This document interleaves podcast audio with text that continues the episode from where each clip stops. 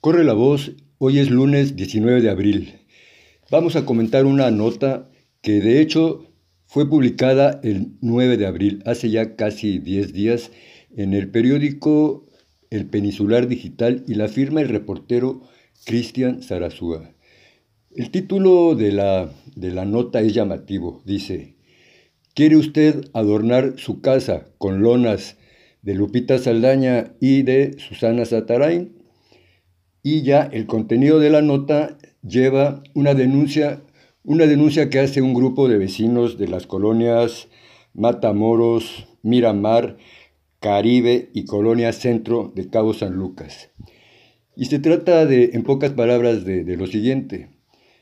Denuncian ante el reportero que, que, personas afines al equipo de campaña del PAN se acercaron a ellos y a una señora que incluso da su nombre, que tiene el valor civil de dar su nombre, se llama Carolina Ramírez.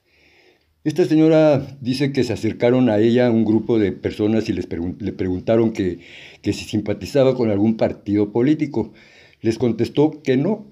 Y entonces le hicieron la propuesta que si les permitían, si les autorizaban poner una, una lona con la imagen y un mensaje político de la de la candidata del PAN a la alcaldía de Los Cabos y de, la, de su compañera Susana, que entonces le preguntaron, esta es la colonia Miramar, dice, usted le podríamos dar 250 pesos si nos, si nos autoriza. Entonces la señora Carolina les contestó que no podía darles el permiso porque no era su casa, que ella la rentaba y les dio el teléfono de la dueña. Entonces, eh, una amiga de ella que vive en, en el Caribe, fue la que le comentó que a ella le habían prometido despensas y que pues que no, que nunca fueron a dárselas. Entonces, ya investigando más, pues estas personas se molestan porque dicen, pues cómo es posible que el PAN también haga diferencias de clase. Bien, miren, hasta aquí la nota.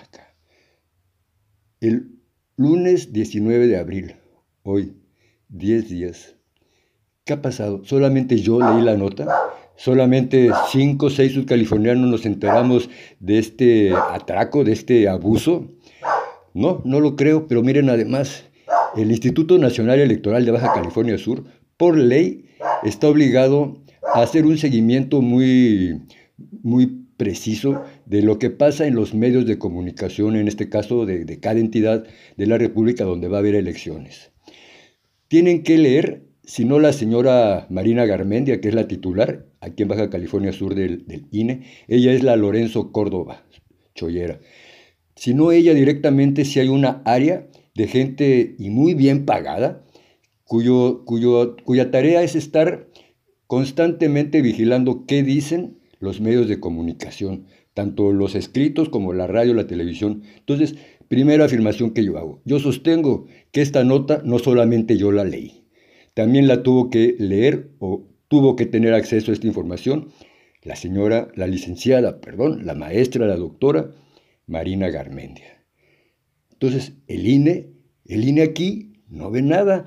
El INE solamente ve hasta la letra chiquita cuando se trata, ya saben quién, de coartar derechos a ser votado, en el caso de Michoacán y de Guerrero, a candidatos que, que tienen mucho arraigo popular y que tienen aún ahorita muchas posibilidades de ganarle el pleito al INE.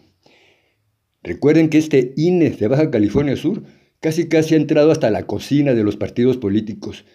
Les ha ordenado que tienen que poner mujeres en tal municipio, tienen que poner hombres en tal municipio. Poco a poco los partidos políticos, o sea, los ciudadanos organizados para, para luchar y contender por el poder, cada día están más limitados porque el INE se entromete en la, en la débil y precaria democracia que estamos construyendo los mexicanos. Aquí en Baja California Sur, cualquier dicho de, con todo respeto ahora, en estos momentos, de cualquier mujer que vaya al INE y diga que un hombre le dijo, le vio feo, ya ahorita por el ambiente, el contexto, que yo no me meto a discutir eso en estos momentos, pero por el contexto que hay ahorita en este, en este momento en nuestro país, el INE, con la bandera de defender el feminismo, ha roto, ha boicoteado y ha disminuido los, los derechos políticos de varios ciudadanos. También hay que recordar que el INE Todavía en febrero, enero de este año, hizo hasta lo imposible por boicotearle el derecho a la expresión al presidente de la República en sus conferencias de prensa mañaneras, y lo logró a medias.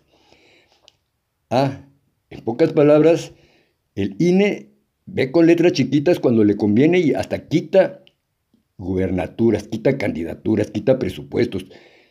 Señora licenciada, perdón, Marina Garmendia, no le merece su atención, su preocupación, sus ganas de que Baja California Sur todo esto vaya bien.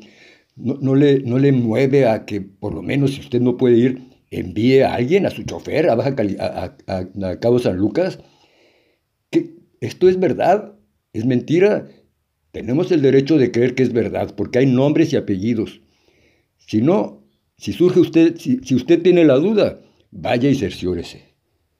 ¿Por qué? Porque el presupuesto millonario que tiene el INE, creo que se justifica ese viajecito. Yo creo que hay para la gasolina de Cabo San Lucas. Si no, mire, de veras, yo me coopero, licenciada Garmendia. Vayan, des una vueltecita, platiquen con el reportero.